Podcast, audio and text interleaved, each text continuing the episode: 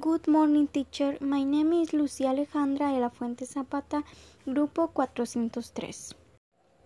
If I did not offer accept a good habit by the consequence. If your day max in public sport, people would not be infected.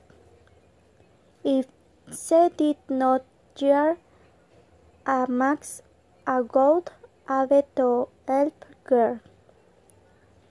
If the pandemic did not exist, the students would do all their things. If the pandemic ended, we would not have anxiety.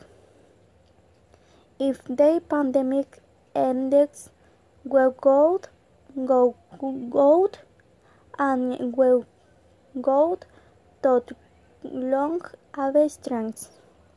If the pandemic ended, I would go to the movies. If they did tour in me meters on TV, I would get bad grades.